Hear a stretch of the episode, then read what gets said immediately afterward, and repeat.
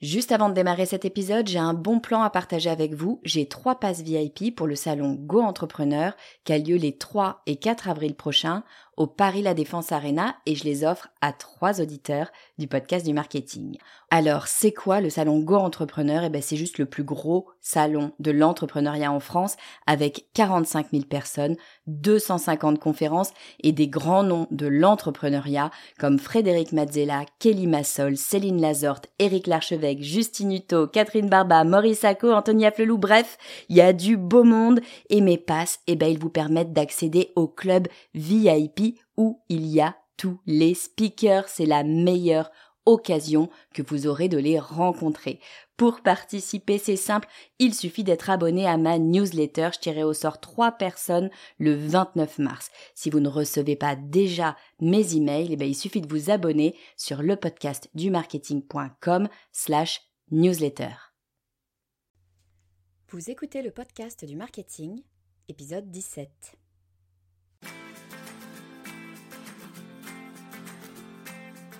Bonjour et bienvenue. Je suis Estelle Ballot et je suis ravie de vous recevoir sur le podcast du marketing. À chaque épisode, je vous propose d'analyser les techniques marketing qui marchent, pas à pas et très concrètement, pour développer votre activité. J'ai travaillé plus d'une dizaine d'années pour des grands groupes internationaux pour lesquels j'étais en charge de développer leur marque. On parlait image de marque, publicité, packaging, événements. Et inévitablement, on se posait beaucoup de questions. Quelle est la meilleure couleur pour ce packaging? Quelle image sera la plus accrocheuse pour notre publicité? Quel nom choisir pour notre nouveau produit? Toutes ces questions sont essentielles parce qu'elles ont un impact direct sur le succès de la marque.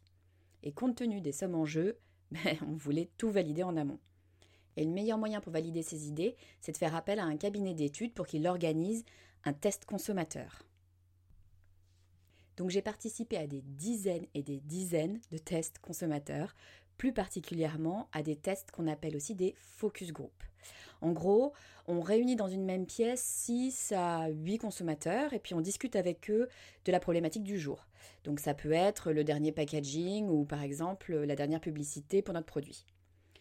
Ce que j'ai appris de ces tests, c'est que dans 80% des cas, l'option que nous préférions, celle que nous pensions voir inévitablement choisie par les consommateurs, eh ben c'était pas du tout celle qu'ils choisissaient. En gros, malgré toutes les informations et toutes les connaissances que nous avions de la marque, du marché et de nos consommateurs, et eh bien dans 80% des cas, nous nous trompions. Ça vous donne une idée de l'importance de valider nos idées préconçues. Alors, bien sûr, je vous parle de grands groupes qui avaient de gros budgets marketing et donc qui pouvaient se permettre de faire appel à des cabinets d'études pour valider la moindre de leurs idées. Je me doute que c'est pas exactement votre cas là tout de suite, même si je vous souhaite toute la réussite du monde.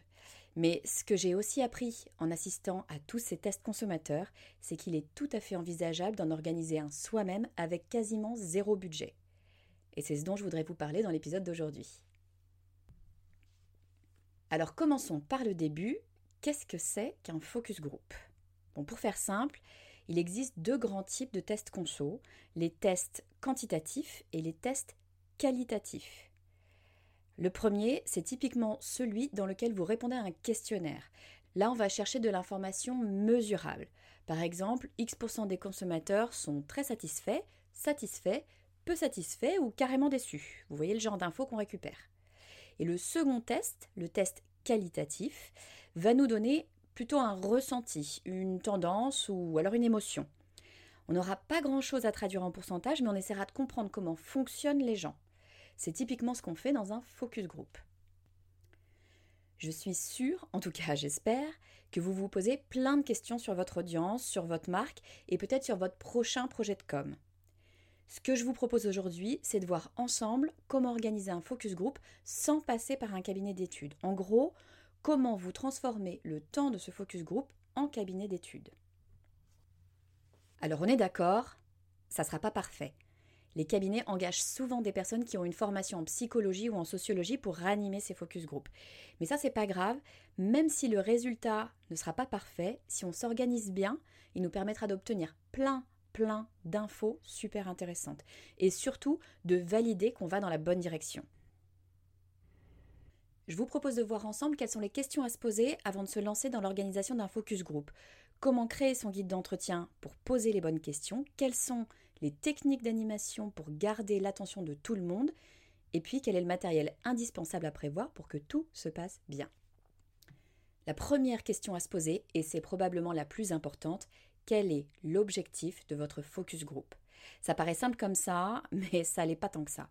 Bien définir ce que vous cherchez à valider ou à découvrir est crucial pour la réussite de votre étude. Votre objectif doit être défini de façon ultra précise. Le risque, sinon, ce sera de trop en rajouter et de se perdre dans la discussion. Par exemple, si votre objectif est de valider le visuel de votre prochaine pub, restez focalisé sur vos visuels et le message que vous voulez faire passer. Puisque vous avez des clients juste là, sous la main, vous serez peut-être tenté de leur demander ce qu'ils pensent de votre nouveau packaging ou du nom de votre marque. Attention, c'est là qu'on dérape.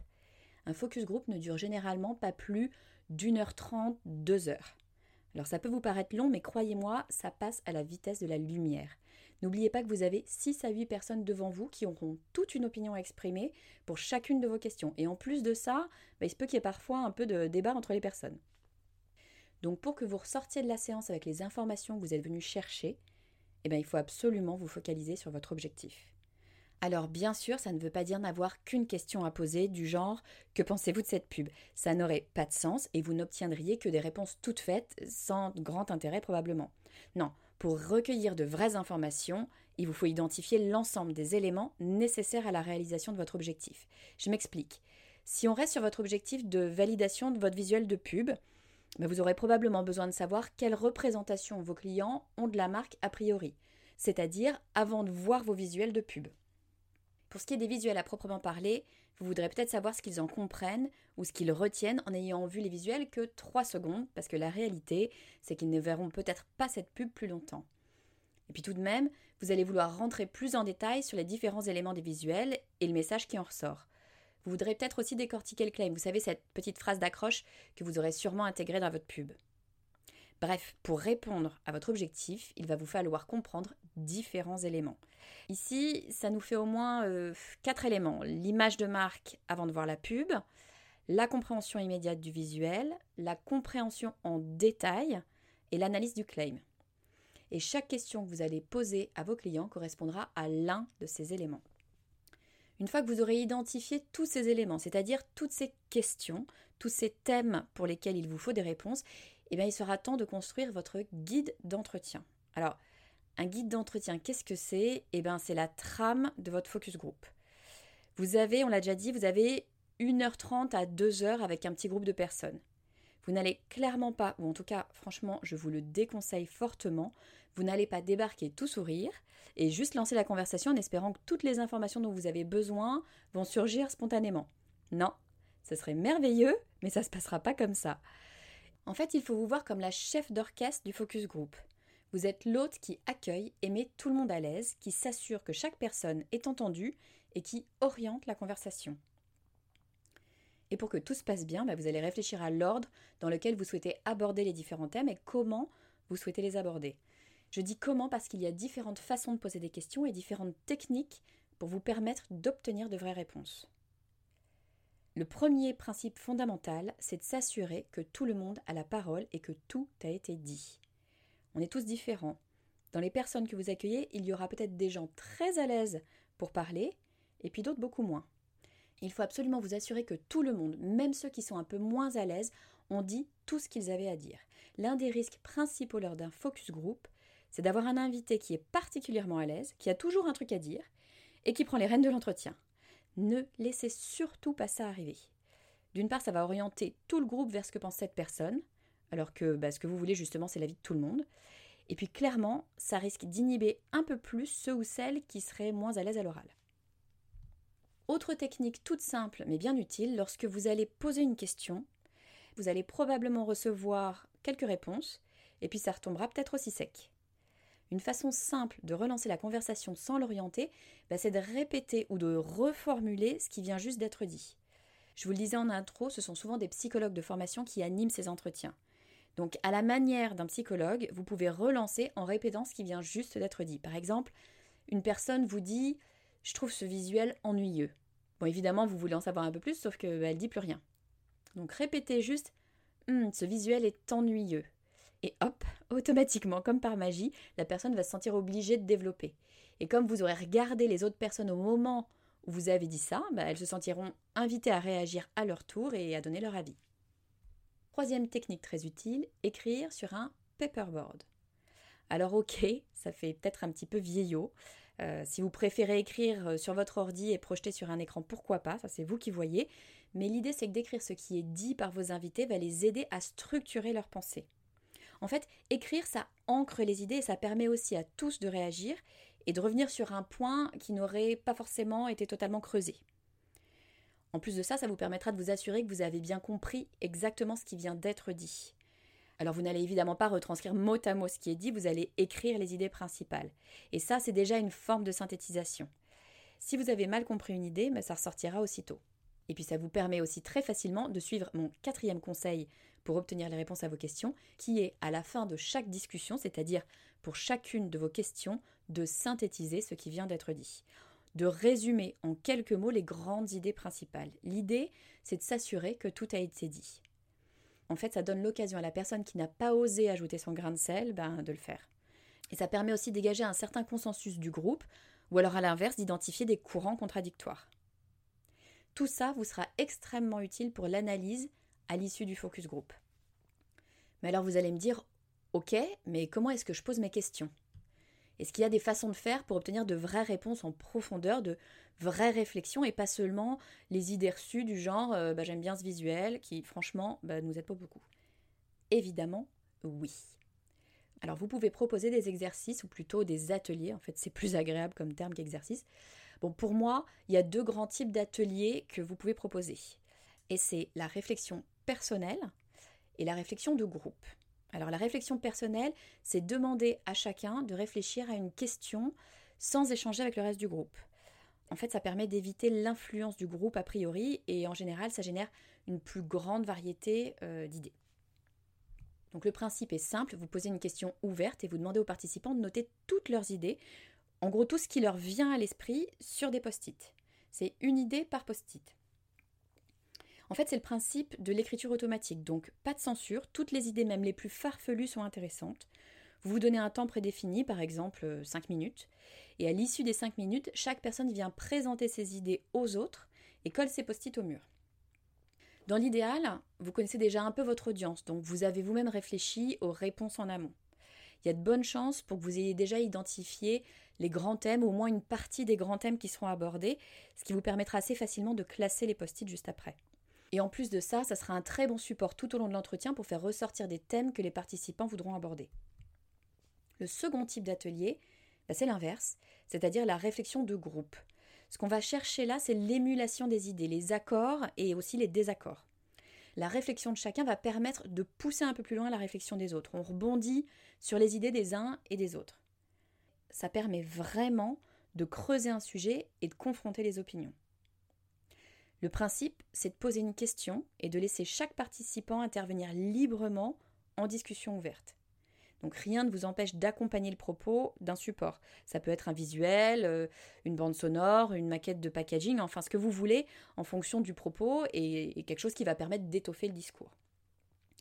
Typiquement pour ce genre d'exercice, je vous conseille de noter au fur et à mesure les éléments sur votre paperboard, comme on en a parlé tout à l'heure, histoire d'ancrer les idées et de revenir dessus si besoin. Alors justement, puisqu'on parle de paperboard, parlons matériel. Parce que pour réussir votre focus group, il vous faut un minimum de matériel. Et c'est pas une fois que vous aurez tous vos participants dans la salle que vous pourrez vous soucier de rassembler tout ce qu'il vous faut ou de faire un saut au supermarché du coin. Alors ma petite liste d'indispensables. La première des choses, évidemment, bah, c'est trouver un lieu approprié pour recevoir les participants. Il vous faut un endroit accueillant et au calme.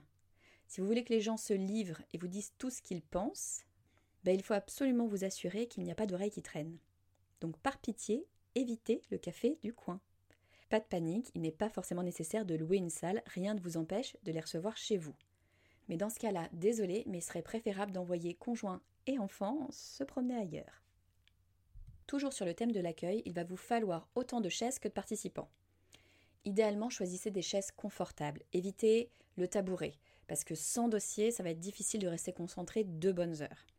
Et puis pour éviter le coup de pompe, pensez aux boissons et à un petit encas. Pensez euh, jus de fruits, thé, café, biscuits, et pourquoi pas euh, des mini sandwichs si c'est l'heure du dîner ou du déjeuner. Ensuite, il va falloir penser au petit matériel nécessaire à l'entretien. Donc il vous faudra des post-it en quantité. Vous n'imaginez pas la quantité de post-it qui peut être utilisée sur un exercice. Il vous faudra aussi des feutres. Je vous conseille des feutres plutôt que des stylos pour éviter de trop écrire sur les post-it justement. Et puis il vous faudra aussi un mur ou une grande fenêtre pour coller les post-it lors de la restitution. Alors bien sûr, on en a parlé, on va prévoir un paperboard pour écrire tout ce qui est dit. Et puis aussi une horloge ou un timer. En fait, pour éviter les discussions interminables, je vous conseille de prévoir un temps défini pour chaque exercice, en fait pour chaque question. Ça vous évitera de dépasser les deux heures que vous avez annoncées aux participants. On a tous une vie, donc ils ont peut-être envie de rentrer chez eux à un moment ou à un autre. On touche à la fin de cet épisode. On a parlé de beaucoup de choses pour vous permettre d'organiser vous-même un focus group pour valider un élément de votre stratégie de communication. Alors pour résumer ce qu'on s'est dit, ben, on commence par définir un objectif précis et identifier les éléments nécessaires pour remplir cet objectif. C'est ce qui va nous permettre de créer un guide d'entretien structuré. Ensuite, on a parlé de quatre techniques essentielles pour diriger un entretien. La première, s'assurer que l'on donne la parole à tous. La seconde, répéter ou reformuler pour relancer la discussion, un peu euh, comme un psy. La troisième, écrire pour ancrer les idées. Et la dernière, synthétiser pour valider qu'on est allé jusqu'au bout et préparer l'analyse. On a également parlé de deux types d'ateliers à proposer à vos invités, c'est-à-dire la réflexion personnelle pour générer un maximum d'idées et la réflexion de groupe pour creuser un sujet en profondeur. Et puis pour finir, on a parlé logistique, c'est-à-dire prévoir un lieu propice à les discussions et vous assurer d'avoir sous la main tout le petit matériel nécessaire à la génération d'idées dans les meilleures conditions. Alors voilà, le focus group est un formidable outil pour vous permettre de valider votre stratégie de communication. On se dit souvent qu'organiser un focus group coûte cher parce qu'il faut passer par des professionnels. Alors clairement, un cabinet d'études obtiendra une analyse bien plus pointue que nous. Mais si on n'en a pas les moyens, et on peut se le dire, c'est souvent le cas, ben on peut tout à fait en organiser un soi-même et obtenir énormément d'informations essentielles qui vont vous permettre d'avancer dans le bon sens, et ça c'est primordial. Alors comme d'habitude, j'espère que vous aurez trouvé cet épisode intéressant et utile. Si ce n'est pas déjà fait, je vous invite à vous abonner au podcast, soit sur votre application préférée, soit directement sur le site lepodcastdumarketing.com slash newsletter. Ça vous permettra d'être averti à la sortie de chaque nouvel épisode. Et puis si vous voulez soutenir le podcast du marketing et m'aider à le faire connaître au plus grand nombre, ben, le meilleur moyen, c'est de laisser un avis 5 étoiles sur iTunes. Je vous dis à très vite.